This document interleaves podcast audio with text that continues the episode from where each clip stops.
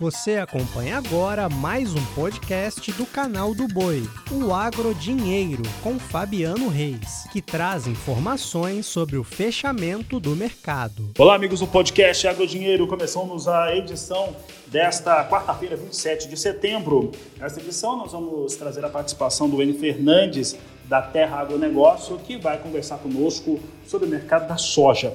Antes eu falo sobre a própria soja, já que soja hoje operou em alta durante todo o dia, chegou a registrar na posição de novembro a marca de 13 dólares e 10 centos o bushel, mas fechou a 13 dólares 3 centos mais 2 o bushel, com alta de 0,04%. Janeiro, 13 dólares 22 centes mais 4 bushel, alta de 0,11. Março, 13 dólares 35 centes o bushel, alta de 0,17%. E maio, 13 dólares 44 centes mais 4 bushel, alta de 0,28%. Olha, para falar um pouco a respeito dos cenários que nós temos com soja, e é uma semana né, que nós temos aí o andamento da colheita norte-americana, que vem acontecendo, também ah, o plantio de soja aqui no Brasil, está mais devagar, mas está vindo em alguns estados. E claro, o relatório de, que vai ser apresentado no final dessa semana, que vai trazer os estoques trimestrais norte-americanos. Como é que você analisa o momento para a soja? Ínio Fernandes, boa tarde, seja bem-vindo. Primeiro, é muito bom estar com vocês novamente, obrigado pela oportunidade. Bom, vamos lá. O ponto mais importante agora é a produtividade média americana. As colheitadeiras estão apresentando produtividades extremamente variadas. Uh, e na mesma região, às vezes na mesma cidade, as produtividades muito variadas. Isso está dando insegurança para o mercado. O mercado deveria estar um pouco mais pressionado. Nós estamos vendo o contrato uh, novembro trabalhando, orbitando perto de 13 bushels points. Você vai o março e o maio do ano que vem trabalhando a 13,50 bushels points, por, primeiro por causa dessa insegurança na produtividade norte-americana. Segundo, as origens norte-americanas estão comercializando pouco, estão vendendo pouco produto agora. Isso está acontecendo porque eles estão também inseguros de saber qual vai ser o tamanho da sua safra. Dito isso, a gente vai, nós temos dois relatórios importantes, tem o estoque trimestrais, mas no dia 12 do 10, você tem o oferta e demanda mundial, e aí o USDA vai apresentar novamente a produtividade média das lavouras norte-americanas.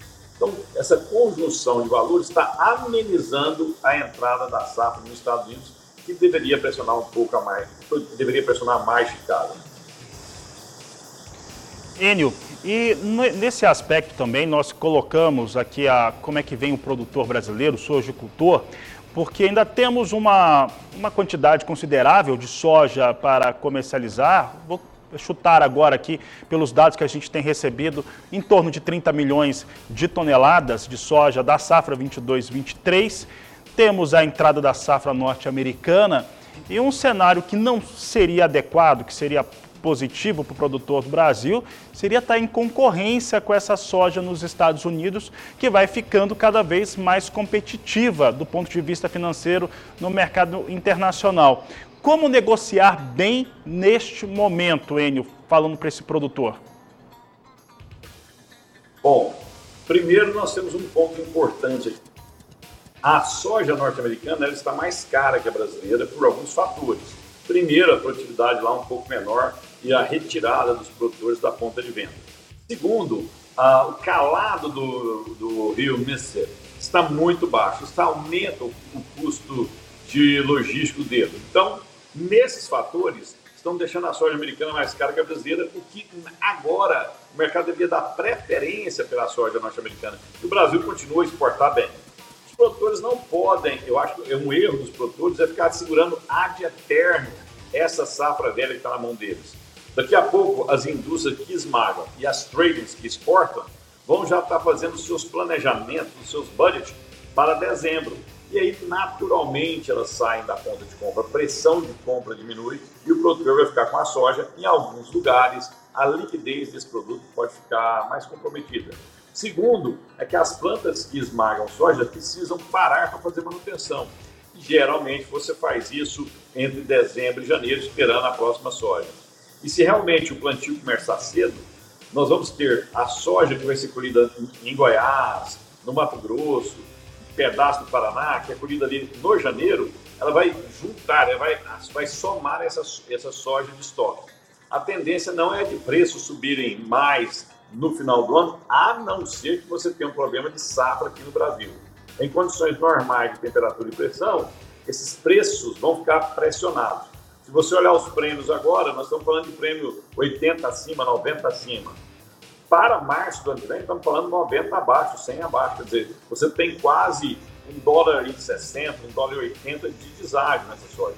Por isso, os produtores precisam aproveitar essas oportunidades que o mercado está demandador pela soja brasileira, tanto para esmagamento quanto para exportação, e ele aproveitar e fazer, poder é, vender essa soja. Outro ponto importante que a gente não pode esquecer é que ao não vender a soja, você está carregando estoque. Você está carregando estoque numa taxa de juros muito elevada. O dinheiro parado hoje custa muito.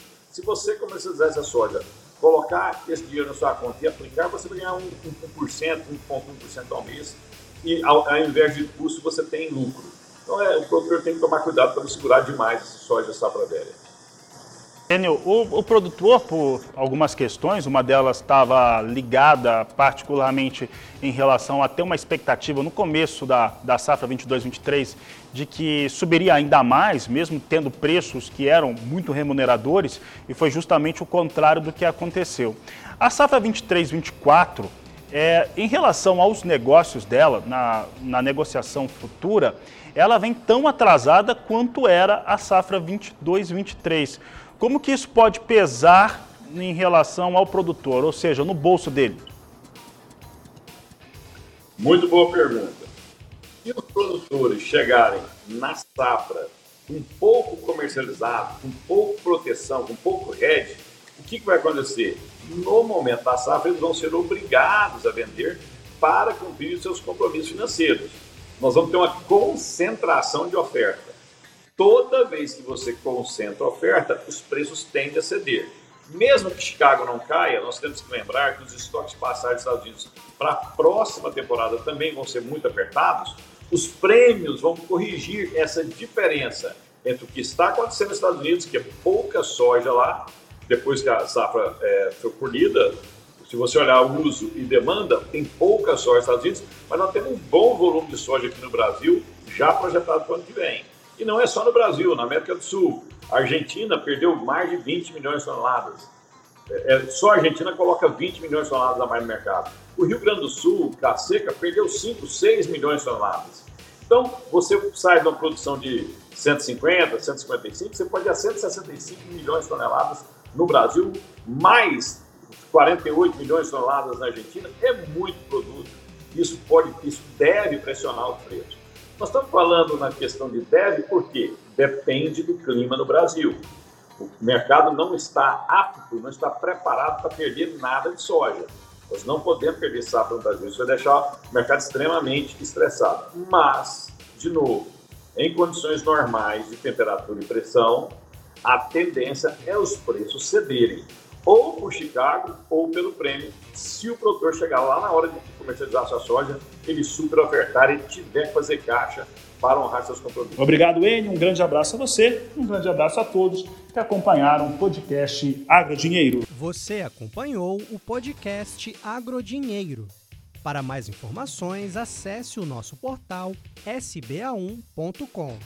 Até a próxima!